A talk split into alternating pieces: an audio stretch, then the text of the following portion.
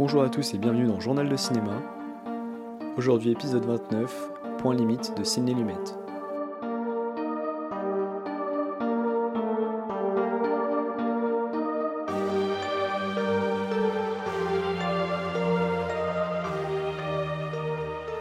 Point limite, c'est donc le septième film du légendaire Sidney Lumet, sorti en 1964, et c'est également une adaptation du livre de Eugene Burdick et Harvey Wheeler, appelé Fail Safe, qui est le titre original du film, et qui est lui sorti en 1962. Le scénario nous entraîne en pleine guerre froide où une erreur technique côté américain va donner l'ordre à un groupe de bombardiers de lâcher des bombes atomiques sur Moscou. Le président américain est incarné par l'inénarrable Henry Fonda et va tout faire avec l'aide de son état-major pour empêcher l'avion d'aller au bout de sa mission.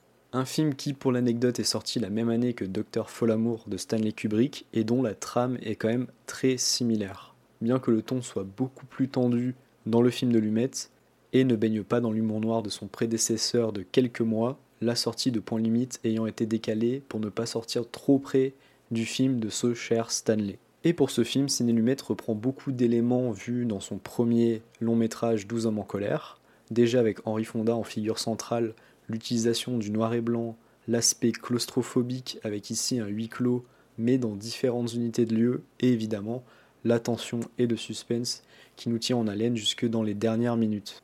Et en pleine guerre froide, avec la peur de la bombe qui plane au-dessus des États-Unis, faire un film comme ça, c'était vraiment pas brosser son audience dans le sens du poil. Les enjeux sont lourds et tout le suspense de ces 112 minutes repose sur est-ce que des millions de gens seront atomisés par erreur? Et surtout sur comment le monde pourra se relever d'un tel événement. Et au vu de ce scénario catastrophe, je vous préviens, il y aura une partie spoiler plus tard dans l'épisode. Un des points que j'aime beaucoup dans le film, c'est que notamment à travers le personnage incarné par Walter Matthau, le film disserte à de nombreuses reprises sur la nécessité de posséder la bombe l'hésitation à appuyer ou non sur le gros bouton rouge qui fera tout sauter, et évidemment la lutte contre le bloc soviétique. Ce qui en fait pour moi un film important de ce point de vue-là, parce qu'il arrive à bien représenter les peurs de l'époque et l'absurdité totale de la situation, où bien évidemment l'humanité aurait du mal à se relever d'un tel affrontement. Lumet montre aussi l'aliénation des deux camps russes et américains qui ne voient en l'autre que des barbares qui ne raisonnent pas de façon logique, alors même qu'un événement pouvant définitivement mettre un terme à la paix mondiale est en train de se profiler. Le personnage du colonel, par exemple, semble accablé par les événements et montre à quel point la propagande et l'endoctrinement empêchent de raisonner correctement. Et le grand point fort du film, outre sa dimension politique et la démonstration implacable de l'idiotie de l'arme atomique, c'est son suspense et sa tension.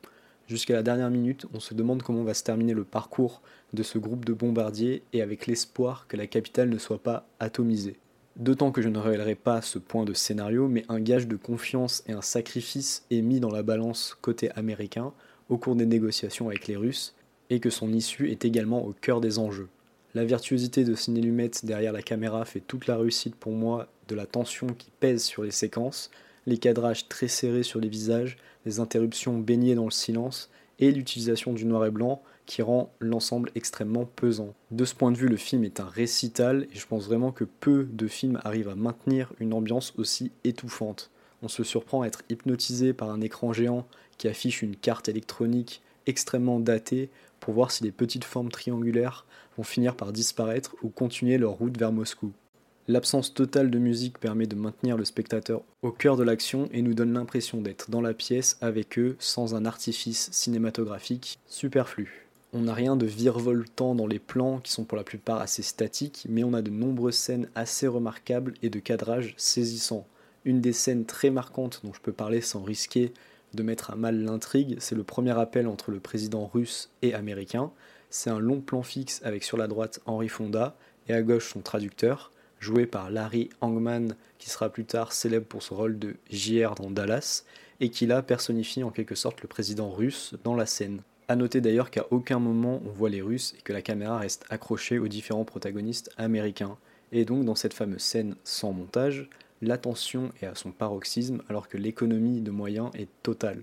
Seulement grâce à l'intelligence de l'écriture et au talent des deux acteurs, on assiste à un très grand moment de cinéma. En vérité, je pourrais vous décrire une par une les scènes magistrales du film, mais ça n'aurait évidemment aucun intérêt. Par contre, j'ai envie de vous parler de la conclusion du film et donc vous aurez droit à une partie spoiler uniquement destinée à ceux qui auront vu le film. Vraiment, c'est impératif parce que ce serait quand même assez dommage d'en voir la conclusion avant sa première vision du film. Pour vous rendre directement à la conclusion, rendez-vous à 7 minutes 55.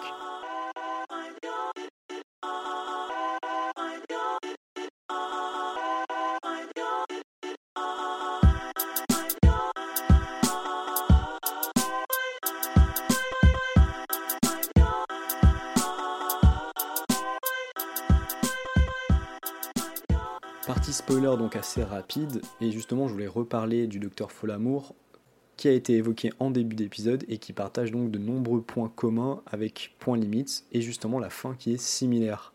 La bombe ne peut être arrêtée, et donc Moscou se retrouve atomisé, ainsi que New York, étant donné que le président avait promis de lâcher une bombe sur la ville comme contrepartie une grande partie de la force du film réside dans ces derniers instants parce que ça fait vraiment basculer le script dans quelque chose de très sombre et qui devient un cri d'alarme et un plaidoyer contre l'escalade nucléaire, alors qu'ici c'est un film de suspense avec une dimension politique, mais avec seulement un happy ending, il est évident que le film aurait beaucoup perdu de son message. Ce que montre Ciné, c'est le caractère inéluctable et fatal que pourrait avoir ce genre d'incident et qu'évidemment le risque zéro ne peut exister, et si chez Folamour c'était un pilote fou, ici c'est la technologie de pointe et les procédures un poil paranoïaques, comme illustré d'ailleurs dans le récent Chant du Loup avec cette fois un sous-marin, qui font des dégâts irréversibles.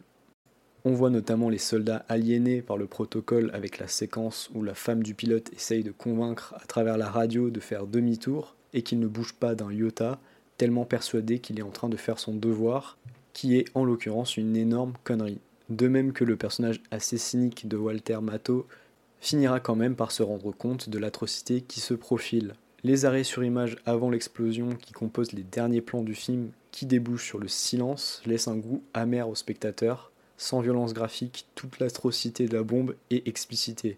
Dans Docteur Folamour, c'était montré avec beaucoup de cynisme, et alors que finalement ici les hommes se rendent compte de l'absurdité de la situation et finissent par regretter l'escalade une fois que c'est trop tard. Pour moi, ce grand final range directement le film dans la catégorie des meilleurs plaidoyers anti-atomiques qu'on ait pu voir au cinéma, et en fait donc immédiatement un film essentiel.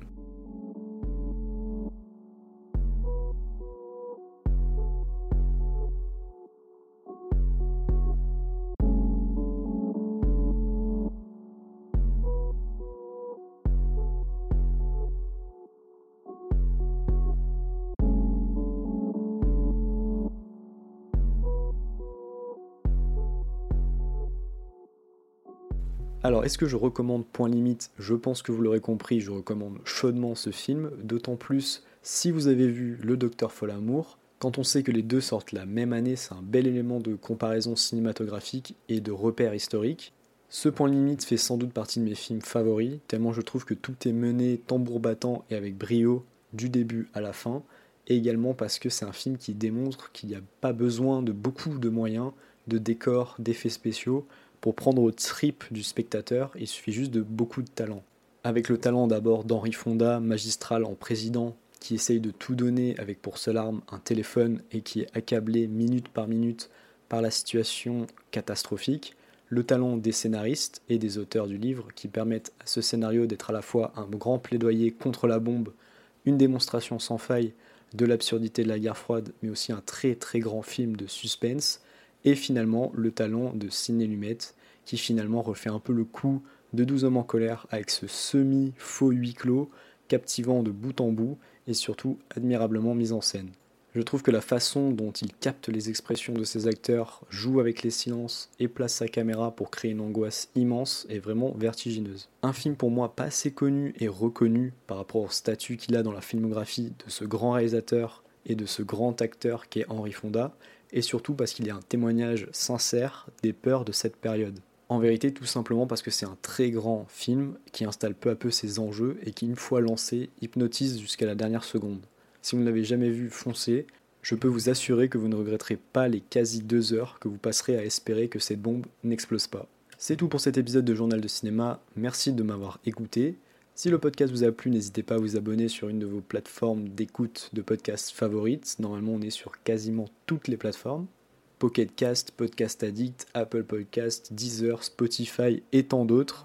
Moi, je vous retrouve pour le prochain épisode. Bye bye